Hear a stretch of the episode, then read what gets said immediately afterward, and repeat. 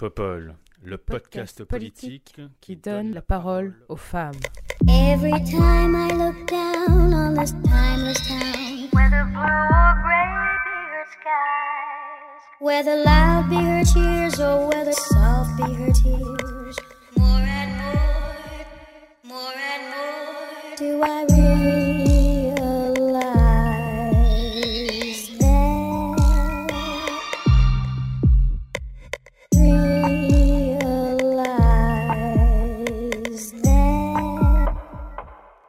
Bienvenue sur ce dixième épisode de Popol. Et pour ce dixième épisode de Popol, aujourd'hui, nous avons le plaisir de recevoir pour la première fois Najat Vallaud-Belkacem. Bonjour. Bonjour, Comment allez-vous? Ça va très bien, je vous remercie. Merci pour l'invitation. Avec plaisir. Pourriez-vous nous parler de vous un peu? Euh, alors, Najat Vallaud-Belkacem, donc je suis euh, une ancienne ministre, euh, une ancienne femme politique, euh, et aujourd'hui je dirige une ONG qui s'appelle One et qui est une ONG de solidarité internationale, de lutte contre l'extrême pauvreté dans le monde, ainsi que les maladies évitables, c'est-à-dire les maladies pour lesquelles on a des traitements mais qui n'arrivent pas jusqu'aux populations les plus vulnérables du monde. Euh, voilà, que vous dire d'autre? J'ai d'autres activités, euh, notamment d'enseignement, mais aussi d'édition, puisque je dirige une collection aux éditions Fayard qui s'appelle Raison de plus et qui donne la parole à des chercheurs pour s'exprimer sur les grands sujets d'actualité. Merci beaucoup, ravie de vous recevoir aujourd'hui. Nous avons aussi avec nous Maëlys André. Bonjour Maëlys. Bonjour, bonjour Léa. Comment vas-tu? Ça va, et toi? Très bien, merci. Est-ce que tu pourrais te présenter Maëlys, s'il te plaît? Oui, alors euh, moi je suis juste diplômée de relations internationales euh, à Paris-Dauphine euh, en master. Je, viens de finir mon master 2. Et viens aussi de finir mon stage de fin d'études où je bossais, enfin je travaillais pour l'émission 24 ans plus sur LCI, dont on parle beaucoup en ce moment, qui fait un peu polémique. Et euh, j'ai travaillé à France Culture pour l'émission Culture Monde, un magazine d'actu international, euh, une quotidienne, il y a un an et demi de ça. Et euh, voilà, maintenant je me dirige vers euh, le podcast, l'actu, la radio. Et euh, voilà, c'est tout. Et je travaille, pour, euh, je travaille avec toi, du coup. Et oui, sur place du Palais Bourbon essentiellement. Merci beaucoup. Et nous avons enfin Téti Chéri Diop. Bonjour Téti Chéri. Bonjour Léa. Comment vas-tu? Bah, ça va très bien et toi? Ça va bien. Tu nous parles un peu de toi, s'il te plaît? Oui, avec plaisir. Donc, euh, moi, je suis étudiante en troisième année de droit, du coup, spécialisée en droit public. Euh, à côté de ça, je suis une élue locale, donc je viens d'être euh, élue conseillère municipale déléguée à l'en- l'enseignement secondaire et la vie étudiante. Et j'ai aussi créé une association que je préside, euh, qui en gros travaille à la démocratisation de la culture et à l'égalité des chances. Super, bravo. Merci beaucoup à toutes les trois d'être euh, avec nous aujourd'hui. C'est un véritable plaisir de vous recevoir. On va parler de deux thèmes aujourd'hui, euh, deux thèmes d'actualité, plus ou moins d'actualité, d'une actualité pas forcément très chaude comme on dit. Euh, on va parler des potentielles candidatures de la gauche pour euh, 2022 et nous parlerons ensuite des différentes affaires judiciaires qui viennent éclabousser certains membres du gouvernement et de leurs conséquences politiques. Donc sans plus attendre, on va commencer avec ce premier thème euh, sur lequel j'aimerais bien avoir vos, vos impressions, vos réflexions. Euh, primaire à gauche, euh, primaire commune, ça semble un peu exclu. Primaire écolo, ça semble être ce qui se profile euh, pour désigner un candidature pour Europe et l'écologie les Verts à la présidentielle de 2022. Une primaire au sein du Parti socialiste, la question se pose encore. Certains candidats ont fait part de leur velléité de représenter les couleurs du Parti socialiste à la présidentielle. Encore à gauche, on sait que Jean-Luc Mélenchon portera les couleurs euh, de la France insoumise. On parle depuis cet été d'une potentielle union de la gauche. Euh, quid de cette union? Est-ce que cette union est possible? Et qui pour la représenter? C'est toutes ces questions que j'aurais aimé un peu, euh, euh, dont j'aurais aimé débattre avec vous et avoir un peu votre, réflexion là-dessus. Et on va commencer avec vous, Najat Vallaud-Belkacem, parce que j'ai le sentiment que vous êtes peut-être la mieux placée, parce que vous avez déjà connu ce type comment dire, de bataille en interne pour savoir qui allait représenter un parti. Et qu'est-ce que vous pensez un peu Déjà, première question, est-ce que vous pensez qu'une union de la gauche est possible pour 2022 avec les éléments que nous avons aujourd'hui? Euh, est-ce que vous pensez que dans quelques mois, les, partis de gauche seront en capacité, les partis et les personnalités, parce que la personnalité joue beaucoup aussi dans ce type euh, de configuration, de se mettre d'accord autour de la table pour avoir une candidate ou un candidat en commun? Qu'en pensez-vous? Moi, ce que je crois, enfin, ce que je sais en réalité d'expérience, c'est que la vie politique est quand même très mouvante. Donc, ce que vous constatez euh, aujourd'hui n'est pas forcément la vérité de dans 3 mois, 6 mois, 9 mois et, plus encore 16 mois. Euh, je pense qu'il hum, y a chez tous les sympathisants de gauche, chez tous les gens, euh, même sans être encartés, même sans être politisés, mais qui considèrent qu'il faut un projet de gauche à la tête de l'État, une volonté d'union des forces de gauche. Ça, c'est tellement évident, vous le ressentez dans la moindre conversation que vous pouvez avoir, euh, une, forme d'incompréhension de, de, de, ce qui serait tellement euh, euh, incompatible entre nous que nous n'arrivions pas à nous entendre. Donc moi, je plaide depuis longtemps, je milite depuis longtemps pour qu'on trouve les voies de l'union. simplement, qu'est-ce qui s'oppose à cela? Ben, il y a l'existence de formations politiques qui, euh, chacune à son tour, en fonction des circonstances, euh, ça a été la France insoumise euh, en 2017, c'est Europe Écologie Les Verts cette fois-ci, considèrent que leur temps est venu d'être ceux derrière lesquels se rassemble le reste de la gauche. Et cette question de qui prend le leadership à gauche, c'est ce qui complique un petit peu les choses. C'est-à-dire qu'au fond, pour arriver à réussir cette union, il faudrait qu'on s'entende peut-être sur une autre euh, idée de ce qu'est le leadership. Est-ce que le leadership doit être représenté euh, par un homme, par une femme, un individu? Et c'est vrai que c'est tout le sens de l'élection présidentielle telle qu'elle se déroule aujourd'hui que de conduire à cela. Hein. tout se résume à un homme ou à une femme. Euh, moi, de ce point de vue-là, je serais très favorable à une sixième république. C'est une république repensée dans laquelle euh, tout euh, ne repose pas à ce point-là sur les épaules du président de la République. Mais même sans attendre que cette sixième république voit le jour, hein, peut-être, je pense qu'à gauche, comme on est normalement toujours un peu en avance sur l'histoire, on devrait être en capacité de présenter aux électeurs une autre forme de leadership qui soit un leadership plus collectif. Euh, si on arrive à concevoir euh, ce, leadership collectif, alors euh, très vite l'évidence s'impose, à savoir qu'aucun d'entre nous, dans les différents partis de gauche, n'a euh, la vérité à lui seul, n'a le projet de gauche à lui seul, parce que le projet de gauche est fait de différentes dimensions. Il est fait de la dimension sociale, et c'est vrai que nous avons toujours beaucoup porté cela euh, au Parti socialiste, par exemple. Il est fait de la dimension écologiste, écologique. La transition écologique est devenue une, plus qu'une nécessité, une évidence. On ne peut pas faire sans, donc autant bien la penser. Euh, et, ce projet, il est également euh, fait euh, bah, voilà, de valeurs républicaines qui sont très portées par exemple par le Parti radical de gauche. de, de, lutte contre la précarité, qui est très portée par le Parti communiste. Enfin, si vous voulez, si on arrive à se mettre ensemble avec euh, toutes ces dimensions qui euh, nous appartiennent plus ou moins, ça nous fera une identité bien plus riche, susceptible d'embarquer avec nous bien plus de Français, bien plus d'électeurs. Donc, euh, pour vous répondre, je suis évidemment favorable à l'union. le chemin est, est parsemé d'embûches, c'est clair, mais il y a quand même beaucoup d'hommes et de femmes de bonne volonté dans toutes ces formations politiques et surtout, surtout chez les citoyens.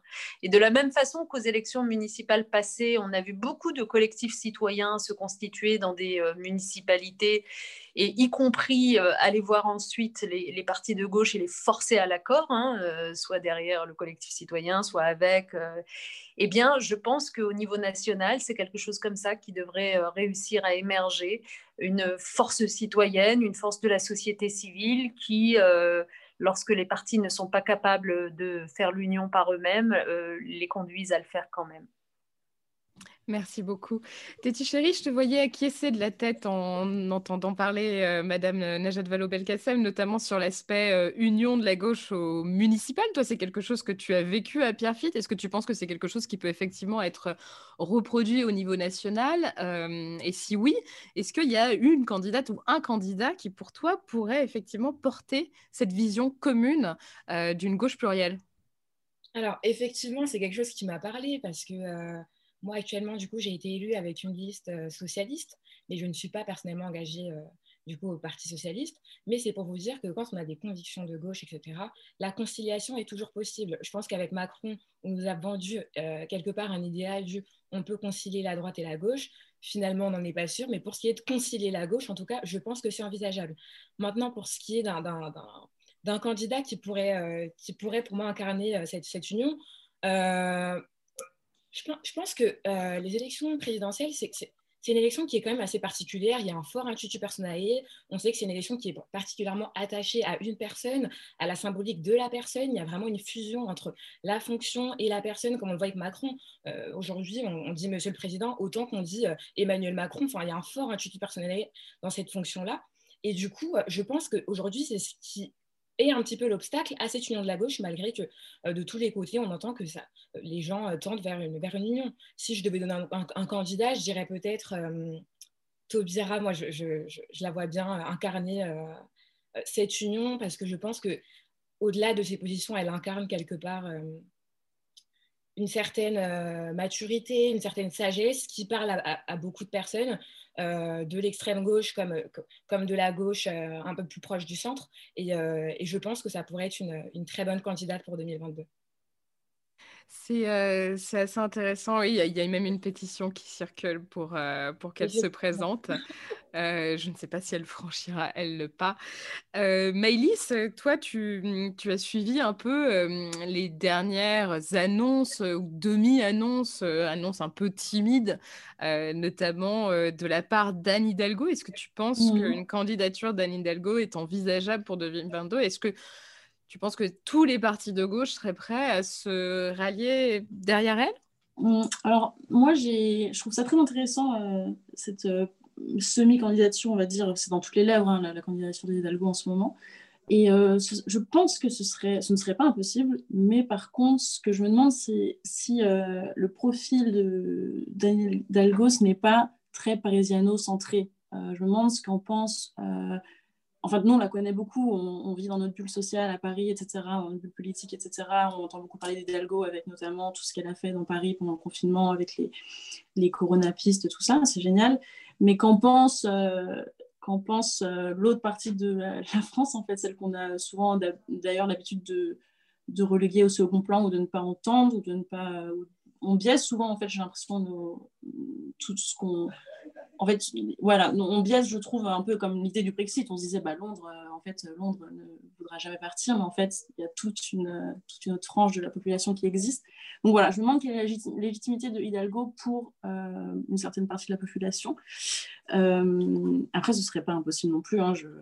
Et en fait, quelque chose que enfin, j'aimerais bien rebondir avec ce que tu as dit, Tati Chéri, c'est sur la symbolique de la personne qui prend tout son sens avec justement les appels à la candidature de, Christiane Taubira, euh, là, ça dépasse vraiment un parti, même, enfin, certes, elle, réunit beaucoup la gauche, mais ça dépasse un, parti, ça, c'est vraiment un personnage incarné, enfin, c'est, tout un symbole. Et je trouve ça, je trouve ça en, même temps, on, pourrait critiquer cette symbolique, euh, enfin, le fait qu'une personne puisse porter un projet seul, mais enfin, Christiane Taubira est l'illustration parfaite que ça, pourrait éventuellement, ça peut éventuellement marcher parfois. Et euh, voilà unir les, les voix dessus, sur ce sujet.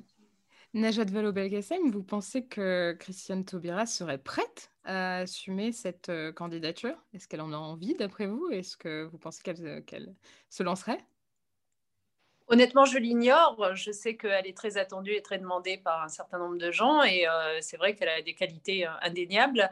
elle a plusieurs dimensions, Christiane Taubira. C'est à la fois une femme politique, c'est aussi une femme de lettres, c'est une femme de poésie, euh, c'est une femme très engagée. Donc c'est vrai que ça peut correspondre en effet à une certaine attente de radicalité. Je, sens ça dans la société.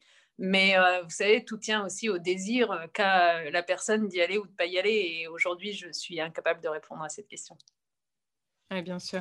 Est-ce que vous pensez qu'une euh, candidature d'Arnaud Montebourg se, se, comment dire, se concrétise réellement en ce moment avec le lancement du mouvement engagement, l'engagement, je crois, de ses proches Euh, ce qui est vrai, c'est que la crise du Covid-19 et euh, toutes les problématiques euh, économiques qu'on a vécues ces derniers mois donnent raison à beaucoup, beaucoup des thèses qu'il avait développées par le passé. Donc, je peux comprendre qu'il compte jouer un rôle politique à l'avenir. Aujourd'hui, franchement, je crois que on n'y va pas encore assez clair pour se prononcer sur la question des, personnes. Et c'est d'ailleurs, à mon avis, euh, sans doute plus pertinent de se consacrer au projet, de se consacrer à ce que j'évoquais tout à l'heure, c'est-à-dire ce qui nous rassemble, ce qui est capable de nous faire euh, euh, tenir ensemble un même discours à l'attention des, Français. Et puis, la question des personnes viendra. la primaire est une des façons de la résoudre, d'ailleurs.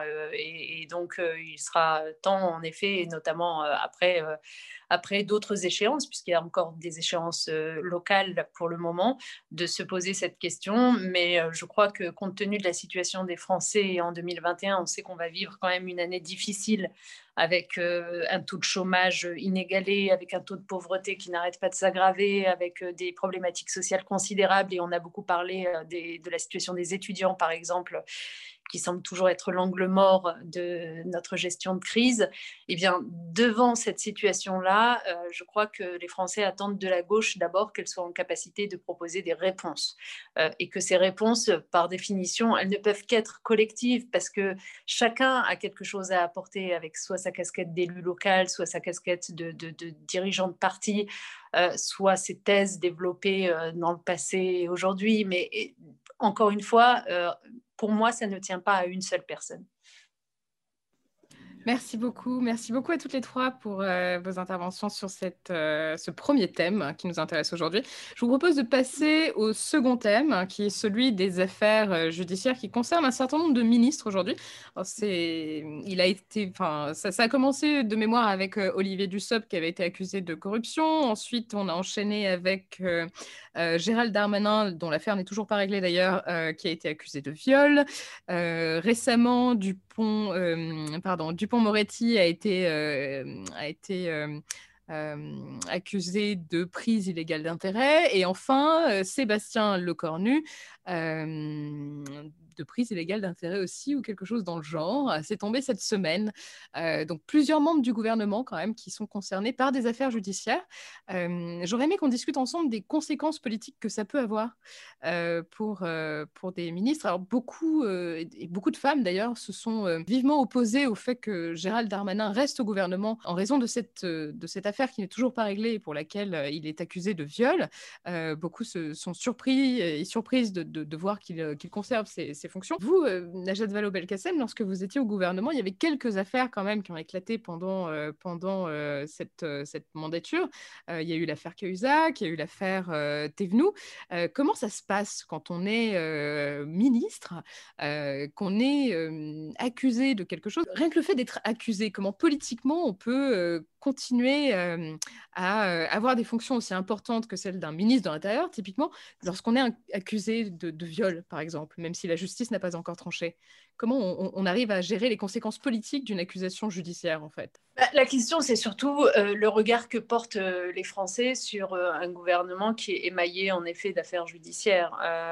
et vous l'avez dit, on a eu le désagrément au sein du collectif gouvernemental à l'époque, notamment de l'affaire Jérôme Cahuzac, euh, bah, de vivre cela, c'est-à-dire euh, finalement euh, de, de, n'être aucunement impliqué dans cette affaire. Je veux dire, c'était une affaire individuelle d'un homme, mais d'appartenir à un collectif et donc finalement d'être dans l'opinion publique quasiment tenu pour co-responsable de ces faits-là, et ce qui est à la fois très injuste sur un plan personnel, d'autant que pour ce qui nous concernait, nous, les collègues à l'époque de Jérôme Cahuzac, il avait commencé par nier très fortement et comme on avait dit à l'époque, les yeux dans les yeux. Donc c'était aussi une question de confiance personnelle, laquelle confiance a été franchement trahie.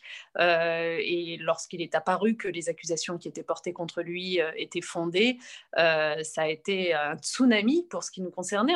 Notre réaction d'ailleurs collective avec François Hollande à l'époque, avait été assez forte, hein, puisque vous vous souvenez qu'une euh, loi sur la moralisation de la vie publique euh, a été adoptée dans la foulée euh, pour, voilà, pour, pour prévenir, pour éviter qu'à l'avenir, on ait à nouveau ce type de difficultés. Et c'est là qu'a vu le jour, par exemple, la haute autorité de la transparence de la vie politique, devant laquelle aujourd'hui encore les élus, les ministres, les parlementaires doivent faire état de, leurs biens, de, euh, leurs revenus. Euh, et, donc, on a connu euh, dans la foulée de cette affaire Cahuzac une amélioration de la transparence de la vie publique. Est-ce que pour autant on a connu une amélioration de la confiance des Français? Je crains que non. C'est-à-dire que fait, quand la confiance est abîmée, comme elle l'a été, les, répercussions sont, sont, très très durables et viennent alimenter le discours tous pourris, qui est par ailleurs extrêmement injuste pour l'immense, immense, immense majorité des élus évidemment, euh, pour lesquels la politique est plutôt un sacerdoce que l'occasion de, se faire de l'argent. Enfin, euh, mais euh, ce qu'il faut retenir de tout cela, c'est qu'à chaque fois que les faits se produisent, d'abord c'est bien qu'il existe des lois comme la Haute Autorité de Transparence de la Vie Politique qui essayent de les éviter au maximum, mais lorsque les faits se produisent, alors il faut au sommet de l'État une fermeté à y répondre. Euh, il ne faut pas laisser s'installer la suspicion. Euh, il y a eu au cours du quinquennat d'Emmanuel Macron plusieurs ministres, vous l'avez rappelé, qui ont été mis en cause. je crois qu'il est naturel qu'un ministre mis en cause se mette en retrait, y compris, comme on le dit, pour assurer sa propre défense plus sereinement. mais au-delà de sa propre défense plus sereinement, il en va aussi de l'image du personnel politique. Donc, ce qu'on pourrait attendre aujourd'hui de ce gouvernement, c'est qu'il fasse preuve de cette fermeté-là. Oui, a priori, ça ne va pas encore être le cas. Chérie, t'es, ton sentiment sur ces, sur ces différentes affaires et les conséquences politiques que ça peut avoir pour, euh, pour le gouvernement actuel? Euh, bah écoutez, moi je rejoins un petit peu le point de vue qui vient d'être donné dans la mesure où, euh, sur la question des conséquences qu'elles peuvent avoir sur les, personnes qui sont engagées en politique, je n'ai pas du tout la réponse, j'en sais rien. Et de mon point de vue, j'ai même l'impression que les conséquences, il n'y en a pas beaucoup, pour être honnête. Euh, la candidature, la, nomination pardon, de, de, Gérald Darmanin au ministère de l'Intérieur, elle posait déjà beaucoup de questions avant qu'elle arrive, et pourtant, elle n'a rien empêché. Donc finalement, je pense qu'il y a une question qui se pose du y a-t-il réellement des conséquences euh, Actuellement, je n'en suis, pas sûre. Mais ce que je sais, c'est qu'en euh, termes de confiance vis-à-vis des Français, là, il y, a une, vraie fracture, il y a un vrai problème. Euh, on a toujours, toujours connu ce discours. il y a toujours eu cette défiance envers les, élus, les politiciens, etc. Ça a toujours été vu comme un monde crapuleux. Mais avec ce mandat, c'est vrai que cette suspicion prend une nouvelle dimension qui, quelque part, devient un petit peu une présomption qui se justifie. C'est-à-dire qu'avant, c'était juste, ça planait un petit peu comme ça dans l'air, mais il n'y avait rien de concret. Et maintenant, on se rend compte que voilà, il y a de vraies enquêtes avec des vraies preuves qui commencent à se construire et à, s'assembler. Et en fait, euh, quelle confiance ont les Français dans leurs élus? Parce qu'on le rappelle, la, fonction d'élu, c'est le pacte social. C'est-à-dire, c'est la souveraineté du peuple par le peuple pour le peuple. Et là, on arrive à une situation où on se rend compte que euh, les personnes n'ont plus du tout confiance en leurs élus. On se rend compte qu'il y a une vraie, euh, une vraie défiance, un déchirement. Et on se dit, sommes-nous toujours en démocratie finalement? Parfaitement, oui. Et hum, Maïlis, tu partages aussi cette, euh, cette vision euh, des bah, choses Forcément, je partage euh, toujours ce point de vue, mais je me demande aussi quel message ça renvoie de, de, promouvoir quelqu'un au poste de ministre de l'Intérieur. quel message ça renvoie, en fait, déjà aux, femmes, enfin, à la société aussi dans laquelle on vit? Euh, c'est assez violent, en fait, je trouve. Et puis même sur les prises illégales d'intérêt, en fait, tout ce qui se passe en ce moment, en plus, ça joue dans, dans un contexte de crise sanitaire dans laquelle enfin, on doit quand même se plier à des... des, Et c'est normal, en fait, à juste, à juste titre. Euh, à cause de la crise sanitaire, il faut se plier à des règles et plein de choses. Euh, mais en même temps, enfin, comment ça se passe? Il y a ce différentiel entre le gouvernement et ce qui se passe au niveau, enfin, à notre niveau, en fait. Enfin, un moment, un moment personne n'est au-dessus des lois, je pense. Et euh, voilà, on n'a pas. Enfin voilà, euh, je trouve qu'il y a un petit différentiel entre ce que, nous, ce qu'on nous demande, euh, ce qu'on nous demande, et puis en fait ce qui se passe là-haut au sein, du gouvernement. Et c'est vrai qu'il y a toujours eu cette défiance vis-à-vis des politiques, elle est, elle probante là, enfin, avec le mandat d'Emmanuel Macron, mais en même temps, on en parle en fait tout, le temps. C'est un, un, sujet qui, est latent en fait. On en parle tout, le temps, mais est-ce que les choses changent réellement de, la gauche à la droite, de toute façon, il y a toujours eu des, des, problèmes, des, certaines polémiques. C'est vrai que Macron va assez loin, euh, assez loin dans le, gouvernement macroniste va assez loin, mais voilà, moi, je j'ai pas de, c'est que des problématiques qui me surgissent en tête. J'ai pas de, j'ai pas du tout de d'issue de secours ni rien, mais euh, voilà, c'est assez inquiétant, je trouve. Oui, toi, tu mettais le doigt surtout sur euh, l'obligation presque d'exemplarité que, que, se doit d'avoir euh, les, membres, les membres du gouvernement euh, face aux, citoyens, surtout dans les sans être exemplaire, Sans être exemplaire, je pense qu'on est tous humains, on peut tous avoir, on fait tous des fautes, on peut tous avoir des secondes chances. Il y a des choses, je trouve, à ne pas... On, ne promeut pas quelqu'un qui, est qui est au sein d'une enquête en fait à, un poste aussi important déjà. Enfin, c'est quelque chose... je veux dire, la présomption d'innocence, elle existe mais dans ce cas-là, enfin, elle existe et elle est, c'est un cadre en fait. On, ne va pas la, il y a une présomption d'innocence, on ne va pas au-delà de ça, on ne va pas de ça. En, deçà de, ça Donc voilà. Merci beaucoup, merci beaucoup pour, euh, pour vos éléments sur, euh, sur, cette question. On va passer à vos actus, si ça vous convient. Et euh, je veux bien commencer avec vous, Najat Vallaud-Belkacem, s'il vous plaît. Quel est le thème dont vous vouliez nous parler aujourd'hui, s'il vous plaît? Bah, En fait, j'ai deux thèmes dont j'aimerais parler. Le premier, je l'ai évoqué un peu tout à l'heure, et puis ça parlera aussi aux autres intervenantes. C'est la situation des étudiants en France. Moi, je suis absolument catastrophée par ce qui se passe depuis euh, plusieurs mois maintenant parce que je trouve que les choses ont été assez mal gérées s'agissant euh, euh, à la fois de leur formation, la façon dont on a interrompu leurs études sans véritablement préparer l'enseignement à distance, en mettant dans la plus grande difficulté et les étudiants et leurs enseignants d'ailleurs, qui ne sont pas mieux équipés, pas mieux préparés, pas mieux formés à l'assurer, cet enseignement à distance. Et puis la façon aussi dont on a oublié beaucoup d'étudiants dans une situation de précarité sociale, dans une situation de, dégradation euh, psychologique, euh, de découragement, euh, qui peut aller, comme vous l'avez vu à plusieurs reprises ces derniers temps, malheureusement, jusqu'à des tentatives de suicide.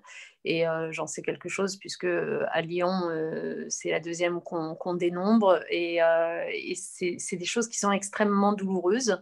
Euh, je, m'étonne que des réponses, notamment sur l'accompagnement euh, psychologique en termes de, santé mentale, n'aient pas été apportées ou alors vraiment euh, totalement dérisoires, hein, puisque le Premier ministre a évoqué 80 psychologues supplémentaires pour toute la France. Euh, auprès des étudiants. Euh, je m'étonne euh, aussi que, que, les instructions qui sont données aux universités soient si peu préparées, si improvisées. Hein. Je pense en particulier au fait de leur avoir indiqué en décembre qu'à partir du 4 janvier, il fallait faire revenir les étudiants fragiles, mais sans qu'on sache comment identifier ces étudiants fragiles exactement, sans qu'on sache ce qu'on fait des autres étudiants pendant ce temps-là. J'ai vraiment l'impression que c'est un angle mort, cette question des étudiants, et, et je, voilà, ça me préoccupe énormément. Et puis le deuxième sujet euh, sur lequel euh, je voulais revenir, parce qu'il fait l'objet du livre que je viens de publier, c'est euh, le fait que nous vivons dans un monde avec une pandémie Covid-19 qui nous frappe tous, ici, là-bas, aux quatre coins du monde, et qui est un monde qui a besoin de coopération, de solidarité internationale, et qu'on l'oublie souvent, cette solidarité internationale, qu'on est tenter dans nos pays de nous replier, de faire du nationalisme, que ce soit sur les réponses à la crise économique, que ce soit sur euh, les traitements, que ce soit sur le vaccin, comme on le voit en ce moment, alors que euh, bah, finalement, euh, sortir de, cette crise comme on n'en a pas vécu depuis les années 20, eh bien, ça réclame des, des aides d'urgence partout, et en particulier dans les pays les plus pauvres du monde.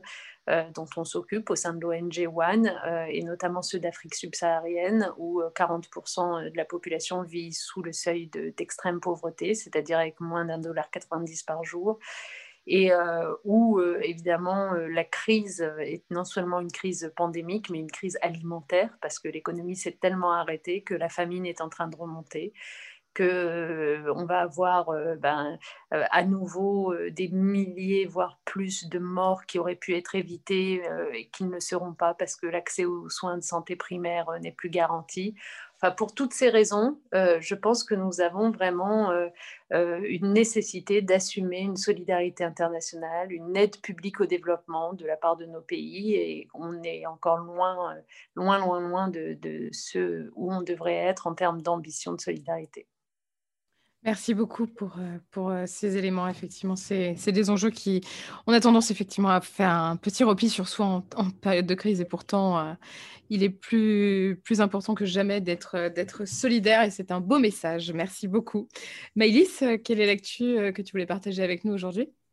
Alors moi, je voulais revenir sur, sur le bouquin qui a été publié début janvier là, de, Camille Kouchner, La famille à Grande. Euh, qui, alors, Camille Kouchner, pour, le, rappel, euh, a accusé son beau-père euh, Duhamel d'avoir abusé de son frère jumeau quand il était adolescent. donc, Olivier Duhamel est constitutionnaliste et il est aussi, je, crois qu'il préside la Fondation nationale des, sciences politiques. donc voilà, et c'est en fait, on découvre, moi j'ai pas lu le bouquin, mais j'ai entendu, je crois, elle est passée à la grande librairie d'ailleurs Camille Kouchner pour discuter de ce bouquin. En fait, ce qu'il m'a, beaucoup, euh, qui ça m'a donné beaucoup d'émotions le fait que qu'on puisse euh, garder une omerta sur ce genre de choses pendant si longtemps. Ça s'est passé, euh, passé dans les années 80, je crois. Pendant si longtemps, il y a des gens qui se sont connus, qui se reconnaissent, qui font partie d'une, élite intellectuelle en fait parisienne et, et euh, qui, ont, qui sont à des postes de pouvoir, encore une fois, et qu'il y ait ce silence autour de, de, tels, de tels actes, en fait. Euh, voilà, ça je trouve ça, euh, je trouve qu'il y a des choses à faire encore dans, dans ce milieu-là, dans ce domaine-là, et surtout briser le silence, en fait. Je sais que c'est pas, c'est jamais simple, et, et juste, voilà, briser le silence et éviter de, de garder cet entre-soi, et que ça reste dans un entre-soi, ça peut faire des, ça peut faire des désastres, en fait. Et c'est aussi la façon dont on réagit certaines personnalités euh, face à cette polémique, euh, dont euh, Alain Finkielkraut, on, on l'a vu dans les médias, etc. Je, trouve qu'il y a des choses, surtout dans les médias, en fait, il y, a des choses qu'il ne faut pas dire maintenant. Enfin, on, est en 2021 et il y a encore des problèmes. En fait, il faut qu'on avance sur, sur, beaucoup de choses et, et il faut aussi condamner certains propos qui peuvent sortir euh, de, la bouche de certains polémistes, politiques, etc. Et euh, voilà, voilà. Merci Maëlys d'être venue effectivement sur cette, euh, sur cette affaire qui est en train, en train enfin, qui est un peu en train de faire effet boule de neige, l'impression, et qui a des répercussions sur beaucoup de personnes en ce moment. Euh, Téti chérie, de quoi voulais-tu nous parler aujourd'hui? Alors, moi, je pense que c'est assez évident. Hein. Je suis euh, présidente d'une association étudiante. Je suis élue euh, en charge de la vie étudiante. Donc, euh, la situation actuelle, elle, me peine. je la trouve particulièrement pénible. Donc, j'aimerais juste avoir un petit mot pour les étudiants qui, en cette période trouble, semblent être les, les grands sacrifiés du Covid. Donc, j'ai un message à vous transmettre. Je sais, je sais ce que vous vivez, je sais ce que vous ressentez, le fait d'être enfermé du jour au lendemain, le distanciel mis en place péniblement, les cours qui perdent en qualité, l'absence d'échange, de lien social, l'impression après six mois d'avoir été simplement emprisonné pour un crime qu'on n'a pourtant pas commis. Euh, nombreux sont les endroits d'ailleurs où on peut lire que les jeunes sont les grands responsables de la transmission du virus, qu'on est égoïste, irresponsable, à faire des soirées tous les week-ends. J'ai conscience de l'image qu'on nous accorde et pour laquelle on nous fait subir tout cela avec le durcissement des modes d'évaluation pour beaucoup d'étudiants, notamment dans les facultés de droit, euh, qui ont parfois poussé jusqu'à la mort. Donc, euh, pensée toute particulière euh, pour ces étudiants qui ne, voyaient plus le bout, qui ont décidé de mettre fin à leur jour. Pensez aux familles, pensez à ceux qui ont survécu. vous avez mon plein soutien, tenez bon, gardez un maximum de liens avec l'extérieur. Ne vous surchargez pas de travail, priorisez votre santé psychique, physique. Et si ça nécessite que votre licence se fasse en 4 ans plutôt que 3, prenez ces quatre ans. Mm. Votre master se fasse en trois ans plutôt que deux. Prenez ces trois ans. Par pitié, n'y laissez pas votre vie. Voilà, c'est le message que j'avais pour les étudiants. Merci beaucoup, c'est un message très fort et qui, euh, est important, effectivement. Euh, c'est une situation qui est vraiment catastrophique. Euh, il faut, je, je, vous rejoins tout à fait, Madame Najat Vallaud-Belkacem, là-dessus. Il faut une réponse forte qui n'est pas au rendez-vous encore, malheureusement. je vous remercie beaucoup, beaucoup, beaucoup à toutes les trois d'avoir participé à ce dixième épisode de Popol. Je vous souhaite une très, très belle journée et j'espère à bientôt.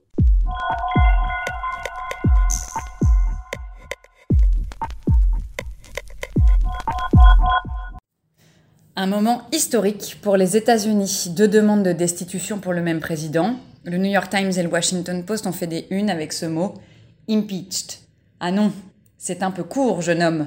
On pouvait dire Oh Dieu, bien des choses en somme, ironique. Au Mexique, le président Enrique Peña Nieto avait déclaré en 2017 que son pays pourrait payer pour cette enchilada de destitution plutôt que pour son fameux mur. Cela coûtera beaucoup moins cher qu'un mur à la frontière, dont personne ne voudra après le départ de Trump, avait-il dit. Mais c'est cette fois sans ironie que la journaliste Solange Marquez a publié dans Elle Universal le 14 janvier que la procédure de destitution vaut le coup d'être tentée afin d'empêcher un retour quelconque à l'avenir. Pragmatique. Pour l'agence chinoise Xinhua, le départ de Donald Trump est une bonne nouvelle. L'agence a publié une tribune hier titrée Bon débarras de l'administration Trump et de son ultime folie, qualifiant les dernières décisions de l'administration à l'encontre de la Chine d'irresponsables. Les États-Unis ont effectivement imposé de nouvelles sanctions à l'encontre de six officiels chinois en raison de leur rôle dans la répression des manifestations à Hong Kong. Le message de Xinhua est clair la seule issue de la politique anti-chinoise exercée par l'actuelle administration américaine sera l'échec. Psychanalytique. En Iran, on ne réfère pas à la folie de l'administration Trump, on préfère blâmer le néolibéralisme et la culture américaine dont il est le pur produit pour expliquer la situation. Le journal pro-gouvernemental Tehran Times fait état d'une interview menée avec Katsuto Suzuki de l'université d'Hokkaido au Japon, D'après ce spécialiste en politique publique, la culture néolibérale peut expliquer le succès du populisme à Trump, mais pour ce dernier, ce sont surtout la religion évangélique et les créateurs de fake news qui ont permis de créer une réalité alternative à laquelle beaucoup ont souscrit, y compris Trump. C'est donc la culture américaine et son histoire tout entière qui sont à blâmer. Moraliste, en Inde on y voit une vertu tirer, ne pas se laisser submerger par ses émotions au point d'en oublier sa raison. Ce qui s'est passé aux États-Unis laisse penser que cela peut se passer en Inde ou n'importe où. À l'heure d'Internet, le jeu sur les émotions s'est multiplié, les influenceurs, les partages WhatsApp, les youtubeurs et même les chaînes d'infos s'en servent constamment afin de jouer sur vos émotions, dit l'écrivain Chetan Bhagat. Avant de conclure, nous devrions être fiers de nos émotions et nous méfier de leurs forces manipulatrices. Pour reprendre Cyrano, voilà ce qu'à peu près, mes chers, il a été dit avec un peu de lettres et d'esprit. Mais au final, si la décision de la Chambre américaine des représentants a suscité beaucoup de réactions, il n'en reste pas moins que ce procès pour destitution, s'il avait lieu, resterait anticonstitutionnel aux États-Unis, car il aurait lieu après le départ de Donald Trump du pouvoir. Alors pour finir, je laisse résonner les mots de Cyrano. Il y a beaucoup de gens dont la facilité de parler ne vient que de l'impuissance de se taire.